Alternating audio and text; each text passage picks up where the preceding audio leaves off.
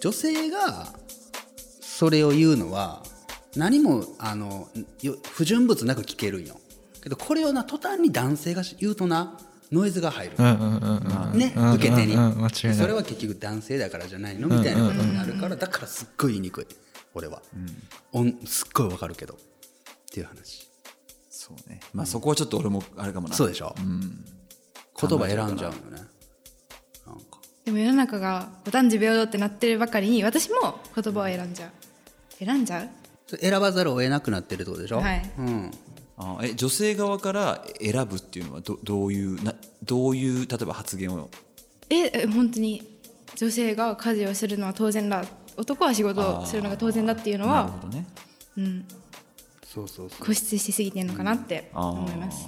そうだからじゃあそのノリで言っちゃうと、例えば今今回集まってくれた3人のね、っていうかそもそもさ、Z 世代に向けてって俺らノットスクール始めてるのに、今ようやく Z 世代にちゃんと向けて喋ってる、女装も本当にもう長かったな。長かったね。女装中にだって休止したんだもんね。いや本当に、うん、女装疲れ。女装といかやお疲れ様です本当に。ありがとうございました。やっと届いた。ね嬉しいねこれ。そう嬉しいんやけどそうそうそんな中で、えっと皆さんこんにちは。特勤マッシュしぶちゃんこと渋谷です。特勤マッシュ提供ポッドキャスト番組「ノットスクール」この番組では高校時代同じ時を過ごし共に社会へ出た2人が今それぞれの知識と経験をクロスさせ近い未来で次を担う世代へ向けて手加減なしでお届けします。そして本日はかねてよりノットスクールに積極的にアクセスいただいていたリスナー3名をゲストにお招きしましてトータルおよそ2時間のクロストークをお届けいたします。2021年現在まさに Z 世代の彼彼女らに音声コンテンツの盛り上がり観光業界からの地域経済 SDGs そして昨今叫ばれるポリコレ女性蔑視について。果てはこういったことを円卓に並べること自体が意識高い系と呼ばれるその言葉自体についても率直に議論いただきました。ぜひ最後までお楽しみください。結果蓋を開けてみたら、今現在何人いる？5人中1人女性なわけ、でこれってジェンダーバランスというところの5対1ですよ。あ4対1ですよ、うん。でちょっと前なら女性が1人いることが素晴らしいとされていた。素晴らしいって言い方きついかな。まあでもうん。よしとされてたけど今足りないと言われるこの何かこう過剰なバランスに対する講義みたいなのがある話知ってる？どどういうこと？あるの？えっ、とねウェビナーあります、何でもいいです。なんか企画等します、えー女性男性比率が、えー4対6です。はい、1ちゃうから開催できませんでした。みたいな話が水面下であったりするらしいのよ。このえーねほらまあいきなり言葉選び出すけど じゃあ選ばず言うよ。あえて選ばず言うけどこの過剰なまでの、えーバランスに対する抗議みたいな。のが一昔前っていうか数年前にはなかった動きですよ。まあね、うん。うん。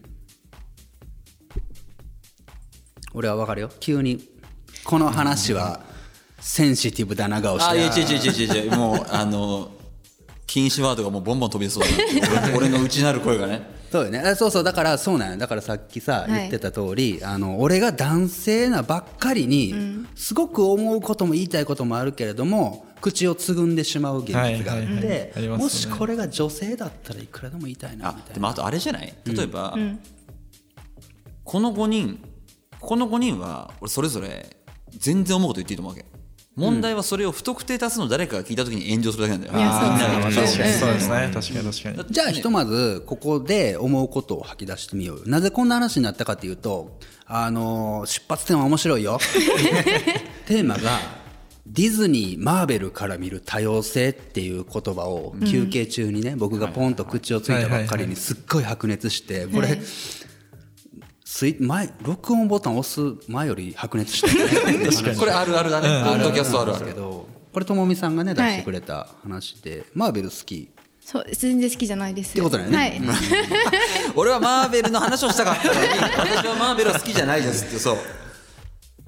これ解説してもらっていい？マーベルの中で女性がヒーローになったり黒人の方がヒーローになったりするのが面白いなと思って今まではヒーローといえば男の人強い人ってイメージだったから、それが面白いなって思いました、ね、新しいなっていうことだはいったよね。ディズニーもそう今。あそうかディズニーもそうか。えそうなんですか？なんかえディズニーって違うんだっけ？えっとマーベルをにディズニーが2008年だっけ9年だっけに買収してあああそうだね。43億とかで買収したね確かね。でそこからマーベルの映画みたいなアドアベンジャーズとかさ、ディズニースター発信でされたっていうあそういう意味でそういう意味でディズニーマーベルから見るとね。なるほどあそうです。っていうことあごめんそういうことだよね。あうん。わかるわかる。なんかディズニーってあのまあいわばみんなが知るさミッキーとかさドナルドみたいなすごくファミリーに向けたすごくアットホームなハッピーしかないラブな中でなぜマーベルを買収したのかってすっごいざわめいたよね2009年頃に。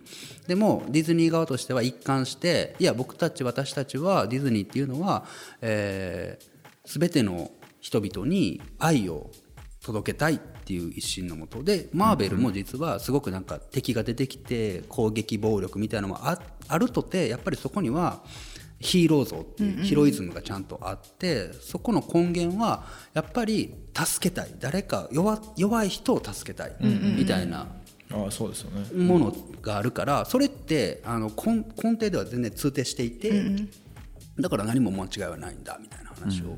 でも、ま、最近、ま、僕マーベルすごい見るんですよ。各作品5回ずつぐらい見てるんですよね。おでいやでもあの乗っかるわけじゃないけどああそうだよなと思うのが、昔って言われる完全懲悪っていうスタイルで、えアイアンマンが出ていたらワンとかアイアンマンがいて明らかにそのアイアンマンがいる会社を乗っ取ろうとして、もう乗っ取ろうとするそれをアイアンマンに変身して倒すっていう構造だったのが多分直近の、まあ、特に、ね、ディズニーチャンネルでやってるドラマとかっていうのはまあもちろんこっちが非、えー味方でこっちが敵っていうのはまあまあどっかでわかるんだけどその敵がちゃんと意思を意図を持ってるっていうかあなんつうんだろうそのとにかく世界を征服したいんじゃみたいなことじゃなくてその彼らの正義に生きてるんだね、彼らの正義に生きてるから二項対立では本来ひょっとしたら議論できない、まあ、ただそこに人を殺すとかっていうものが入っちゃうと、当然それは悪になるんだけどその出発点が金儲けとか,、なんか私利私欲じゃなくてちょっとこう思想を持ってるっていうのが出てて、ああなんかだからこうなんつうの敵に微妙に23割共感してしまう感じがあるあるっていうのは、ありますね。確かに。なんかね、うんちょっとありますよね、その、うんうんうんはあるかもしれないね。マーベルの人気はそこなんよね。だからいろんなヒーローがいてそれこそ黒人女性みたいなものも多様性の中でそれぞれの正義とそれぞれのヒーロー像っていうのがあるからどんな人も誰かには共感できたりするっていうのがマーベルの強さでさらに日本も同じようなヒーロー像って仮面ライダーウルトラマンあね、あるでしょレジェンドとして。でも何が違うかってなんだっけなんちょったっけマーベルワールドワマーベルユニバースだっけ？なんか言葉があって、つまりははね。うん。そマーベル・シネマティック・ユニバース。あそこのヒーローたちって同じ世界線にいるのよ、ああなるほど。全員が。だからアベンジャーズみたいにはいはいはいはいはい。集えるんやけど、ウルトラマンの世界に仮面ライダーはいなかったりして、うん確そかにこがマーベルのすごく強かった部分、うん。みたいな話はしたけど。マーベルすげえな。でごめんそんな中で女性だよね。はい。女性が強いっていうのが、どうですか？女性は弱いと思いますけど。い。きなり選び出すここですごい顔色を見合わせてる男性はなんて弱いんでしょう 我々はか弱い生き物でした。まあそれでいくとこの強い弱いっていうのもどこのどこのつまみによるかで結局例えば腕力だったら明らかに女性は弱いわけで、ね、でも強い女女性もいるけど、相対的に見たら男性より女性が弱いよね、でもそれが一方で腕力以外の部分になると、女性の方が強いっていう部分は測りなくは果てしなくあるし、どのチャンネルで話すかまあそうだね。あったりして、ね。ね。えじゃあ女性が勝ってる勝ってるとこはどこですか？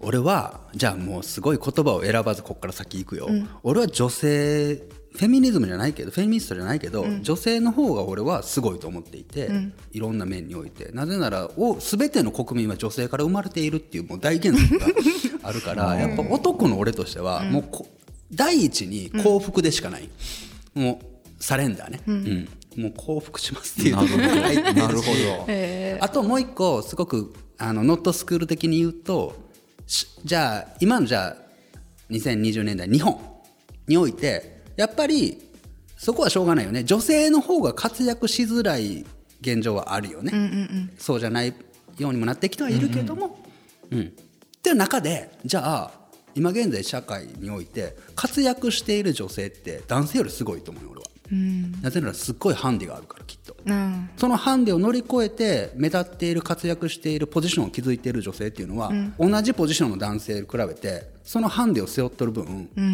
すごいと思う。強いと思う。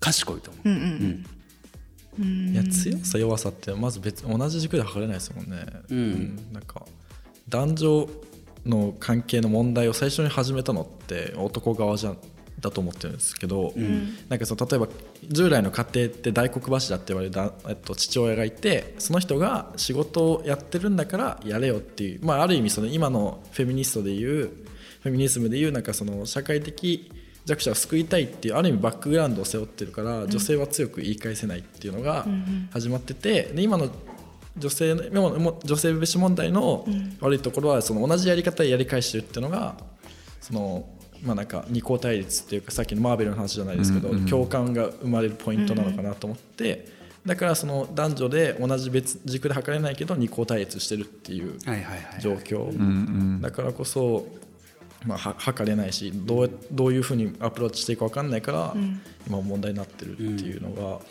あって、分かんないなっていう。結局分からんっていう。今のでも面白かったね。その過去やったのと同じやり方で今逆が起きてるっていうとこがまあまた人間の悲しさがというか、うん、テーゼに対してはアンチテーゼが生まれるっていうね、うん、なんとなく俺がよくこういう話で持ち出す例えみたいなものがあって、うん、あの指さすなって指さしながら注意してる子って結構多く見かけていて なのでなんかもちろん女性蔑視っていうことはダメなこといけないことだしうんもちろんもうジェンダーレスななんかこう男も女も関係なく活躍できる社会っていうのが理想ではもちろんあるしそうじゃないようなバイアスをかけているような企業だったり団体だったり個人だったりは叩かれてもしょうがない側面もあるのかなみたいなのもあるけど叩き方とか注意の仕方で賛同するしないとかついていきにくいみたいなんてあるよなっていうのはすごくあってで、えー、余計なことを言うと やっぱり女性の人がやっぱそういう多いじゃん？うん、そのえー、私は女性としてその発言は認めませんって言っているツイッターとかを見るわけ、言ってることすごい正しいんやけど、これがさっき青井君のね喋ってたそのどこまででもポジショントークになっちゃうよねっていう話で。だからこれを俺が女性だったらすっごい声を大にして言いたいんよ。まあね。いやそれもさあれじゃない？どっかでこの話に6人目を見てんだよ。顔の見えない6人目。いやもう本当そう。間違いない。だから女性だったらって言ったけど、うんうん、それはだから6人目に対してだよね。今の発言は。だから多分今の発言が、うん、男女かどうかは別にして渋ちゃんという人間の答え、言葉でしかない。言葉なんで多分。そうだね。そうそこねうざいよねあの6人目。そう本当そうでなんか。い。や顔が見える6人目だったらいいのよ、それはもうなんか別に正しくなんか顔が見えないね。うんうんうんあるじゃないですか。ちょうど今さこれ喋ってるこの、まあ、円卓でね、うん、あのソーシャルディスタンス保って座ってますけどこっちに壁鏡があってね。あそうなんですその鏡の向こうってこれ。向こうははい。これ向こうからこれ本来調査ルームなんで実はそっちから見えるんですよ、ね、もちろん誰もいませんよそこには、えー、うんここでなんかモニター調査しているのを企業の方があっちの鏡の向こうで見るっていう部屋なんよね、だから何か僕ら今5人があっちの鏡の向こうに6人目を見てるよね、ちょうどなんか物理的にも。そうよくあのアメリカので捕まったやつがこう一人でこう椅子にこう座ってる状態の時によく見られる鏡ですね、そうだよ。で大体あの鏡に向かってこう、中指立ててるじゃないですか。あちょっとおもろいかも。本当だね、ポッドキャストってやっぱりこういう肌感で喋るもんいないよいないけど鏡だし。でもあの鏡の向こうには何人の人がいるんだろう。男なのか女なのか。でもたくさんきっといるんだろうな、まあね。依頼ふりして喋るけどっていうような、まあ、だから発信するってのは逆に言うとその、ね、十字架を背負うということだから本来その6人目がいいてしょうがないんだけど、ね、もちろんもちろん。うっていう話をさ、じゃあごめん。女性であるともみさんはどう返します？確かにでも女性だからっていう一線のもとで見られたらそれはムカつくかもしれない、けど、でも女性であることって武器になるからえダメだな何言うか分かんないわ。えでもいやわ分かるというか例えばでもこれ難しいのがじゃあうんとどうしよう部下の女性がいるとしましょう。部下に。みんな仕事してるとちょっと仮定して。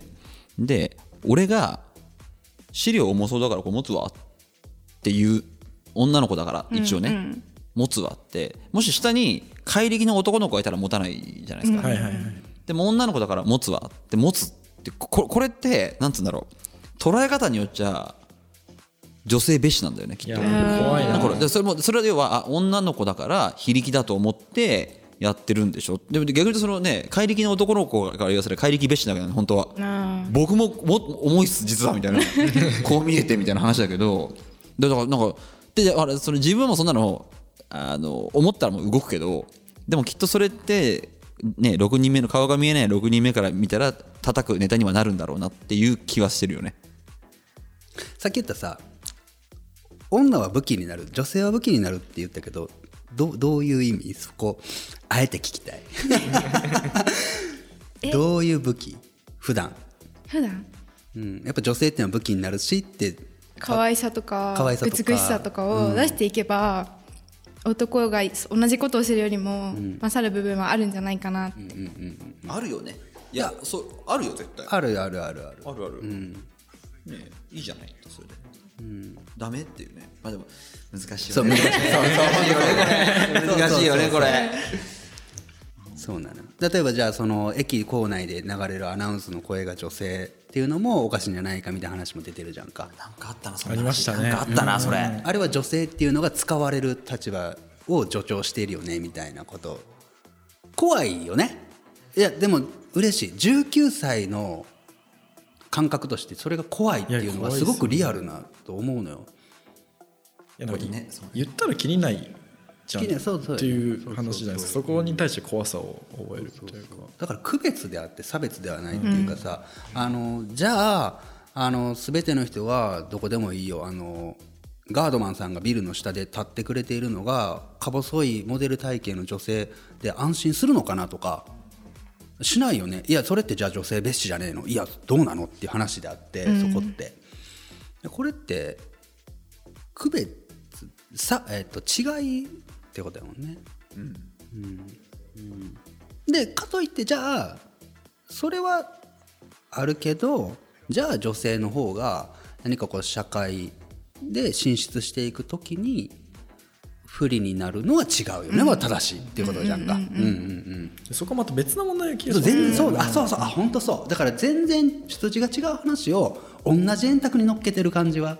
まあそうです主語を大きくしてるのはすごいってことだよね。ますよねそうだそうだ機械提供のバランスがすごい問題なわけじゃないですか、今言ってくれた通り。なんか、女性だからっていうのはムカつくみたいな、でそれを女性だからこうなんじゃないかっていう推測がどんどん広がって、でなんか女性っていう主語が問題視されてるっていう話、で全部その散在してる問題全部に機械提供しなきゃいけないから、まあ、今す,、うん、すごい言い方は分かんないですけど、まあ、か過敏なというか過剰なバランス統制に追い込まれてるんじゃないのみたいなただ分かんないんですよね。もう女性が強く出てきても大丈夫っていう世界で生まれてるから女性がどんな差別を受けてきたとか分かんないから、この意見が間違ってるのかもしれない。うんうんうん。そうだね。女性の人権運動の頃に女性だった人たちとはまた違ううん。確かに確かに。そこはね、ただちょっと過剰なんじゃないかなっていうのは女性側からしてもありますね、みんながね今、世界中のみんなが6人目を気にしながら生きてるから実はこの6人目っていないのかもしれないよね。まあね。まあ発信する側はね絶対6人目の顔をね想像しちゃうから。おもろいよな。なんかこう女性蔑視の話がこう行き過ぎると男性蔑視にこう、はいはいはいくるっとひっくり返る瞬間あったりするじゃん、ありますね、うん。あの辺りは僕はお面白ポイントなんやけどね。面白ポイントなんだなんていうかその太い女性がそれを笑いにしているのがナンセンスだという一方で、うん。えー、ハゲで小さくてデブの男の人がそれで仕事をお金を得ている人たちがすごくなんかこそこそっと 逃げる図が浮かぶみたいなさ、ね、なんかそうそういやもうね誰かがねオフィシャルな場でもう面倒くせえからやめませんその話っていう誰か言ってくれればもう一言もうちょっといいよそれ面倒くせえ。それを誰にするかよ。誰が言うか、だから俺はもう極論ニストなんで、うん、もうなんだろうな一個飛ばし二個飛ばし百個飛ばしでなんか女性が総理大臣になってもらってその人が「はいもうやめましょう」って言ってくれるのが一番話が早い、いや本当ですね。もうそれぐらいのね。そうだね。ホリエモンとか言ったら大炎上しそうそうそうそう、まあもうすごい炎上しそうだね。これ誰だろうっていうのはすごいあるよね。なんか男性だったらひろゆきとあまあ、じゃないですか？なんか、まだ両方の話する人じゃないですか、すごい客観的な意見をしてるよね、うん。うん、そうね。女性ってなるともう出てこ出てこないっていうか言えないですよね。なんか、この人っていう、そうだな。どれだろう芦田愛菜ちゃんどうかな。ああでもでもあるかも確かに、あるかもあるかも。ね。あれ同い年ですよね芦田愛菜ちゃんとあ同い年ですか？あ違う多分16歳だあ全然違った。3つ違った。全然違った誰だっけあの誰だっけ？あの人あの人。世代の名前になっちゃった人。えー、出てこない。世代の名前？あの人あの人。えー、っと海外のあの人ね。海外のあの人？あの人あの子あの子あの女の子エマドソンじゃなくてごめん、えっと、全然ど忘れしと今俺。環境問題について。グレタさんああグレタさんね。グレタさんとかが日本来てもらって パーンって言ってくれたりとかね。だからやっぱ思想が強すぎるって思われてるんだよね、一方でやっぱちょっと難しくて。まあまあね。思想って言葉ってなんかやっぱそれ自体にちょっと色がついてるじゃないですか。確かにね。自分の考えだって思思い思ってることなのにちょっとこうねちょっと偏ってるって思われがちな言葉のねニュアンスがありますよね。思想家とかいるもんな。思想家ってやばいですね。思想家って言葉やばいじゃないですか。でも俺たまに俺ちょっと思想家かもなって思うんだよね。それって思想家だと思うよ。すごい。じゃあ多分思想家だわ、うん、すごい思想ドリブンなとこあるじゃんある。あるある。でもそれが悪口でもなくて、うん、単なるそれこそ区別であって、はいはい、彼はそういうそういう資質だよねっていう。ある。すごいだけなのにやっぱりそうだね。思想って言葉ビジョナリストだし俺すごい、うん、すごいこうもう、あるんですよ。会社で。関係ない話ですけど、うん、みんなもそれぞれ特徴が出るんだけど、うん、なんだっけな2 3 0個結構ガチで1時間半ぐらいなんか自分で何か解いて、ね。うん、でなんかこう自分の特性を見るんですよね。で要は、えっと、どういう強みを持ってるかっていうのが2 3 0個あってそのパラメータが、えっと、強いもの上位5個と全然ないもの下位5個みたいな感じで出るんですよ。で、まあ、真ん中は別にまあみんなの人人並みなんだけども圧倒的に未来の話しか出てこない俺。だから過去全然見てないんですよ。未来の話ビジョンの話とかってあ完全にこれ思想家だと思って、うん、ななんか最近人と喋るとそういう人が多いんじゃないかなっていう気がする。なんかこう何かにこう期待してるというか、うんうん、もう過去から学べんわみたいな。サトペが大事にしているものっていうのは何なの？じゃあそこで。お金だねそれで言うと。お金？えっと誰のお金あごめんそんな真面目に答えられちゃうと本当に あじゃあ大事にしてるもの何ななんだろう？大事にしてるもの、うん、えいつ？今？普段？うん普段もういろんなビジネス仕事。あそれこそ働く学ぶ遊ぶの中で。意味だね。やっぱ意味。意味。意義。意味だ。意味だあ、うん、すごい白いね。すごいそれだね。もうちょっと噛み砕きたいな。どうあいやだからなんつうんだろう。まあ仕事は当然ねお金儲けは気になりませんって全くそんなことなくて当然お金は欲しいし中で生活して、お金を儲けてほしい立場だしね。仕事もちろんもちろんもちろんしてね。そう、うん、まあだけどなんだろうまあ意味だね。なるべく本質的な意味だね。例えばこう本質主義？いや本質主義だでも本質原理主義だよそうだね、うん、だからこうこの仕事じゃあ僕がじゃあね仕事をいただいてるとするじゃないですか。じゃあここにいる皆さんから、うん、いただいてる時にその仕事を出してる4人はサラリーマンだとするじゃないですか、うん、そうそうそう4人には上司がいて。でも本当はその会社の先に本当のにこう幸せになってほしい対象がいるいるとするじゃないですか。その時にどうしても一歩間違えると僕はじゃあ目の前にいる皆さんに言われたから皆さんを助けようとして仕事をするんですよ。当たり前なんだけど、でもその人が自分のために仕事をする人だったら、その人が僕に出してくる仕事っていうのは本質的には誰かのためじゃなくてその人のためになっちゃなっちゃうんですよね。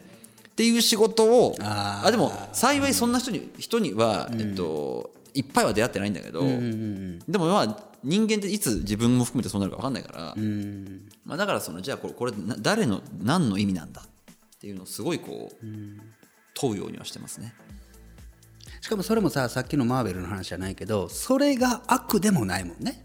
そのあもちろんもちろん。ねその確かに確かに。そうですね、うん、自分のために仕事をしているっていうことが悪ではねそれがひいてはそのエンドユーザーじゃないけど消費者生活者の人のためになるのであれば悪いことではない。ないないないしでもそこを突っ込まざるを得ないというかもっと深掘りしていって本質どこなんだろう意味は何なんだろうって見ちゃうサトッペがタイプなんだよってことだよね。タイプそういうことね、だってこれ捉え方でその上司の顔色ばっかり伺う人がいたとしてなぜ伺うかって当然伺わないと自分のこうたまたま持ってもらった、まあ、能力スキル。で追いつかない部分がどうしてもあって怒られちゃう、これ以上怒られたら地方に飛ばされる、でも実はその人は家で介護してるかもしれないとかあるあるじゃない、そういうふうにそこフィーチャーするとまさにマーベルの必ずしもそのじゃあ上司の顔色ばっかり伺って、ね、自分のために仕事してると思思えるやつが悪でもないこの難しさたるね、そこに関してなんかただただ絶対善で俺がガンって言ったら多分俺の方が勝っちゃうんですよ。絶対善で本質だから。なんだけどその、その勝利になんかまあそれもそれ意味がない。があ、ね、これ難しいなみたいな、うん、完全懲悪だね。あそうそうそうそうそうそうそう、う。俺ちょっとみんな聞いてみたいな。一個。話全然変わらないと、モチベーションってあるじゃないですか。モチベーションっていう概念が。こううん。その時々によって違うと思うんだけど。そう。今モチベーションもうすぐバクッとしてる。何何に対するモチベーションかも何でもいいです。今モチベーションと言われて何か思いついたことを特に3人。まあね我々はよく喋ってるからだけど、まあそうだね、ちょっと聞いてみたいな、うん、えモチベーションないかも。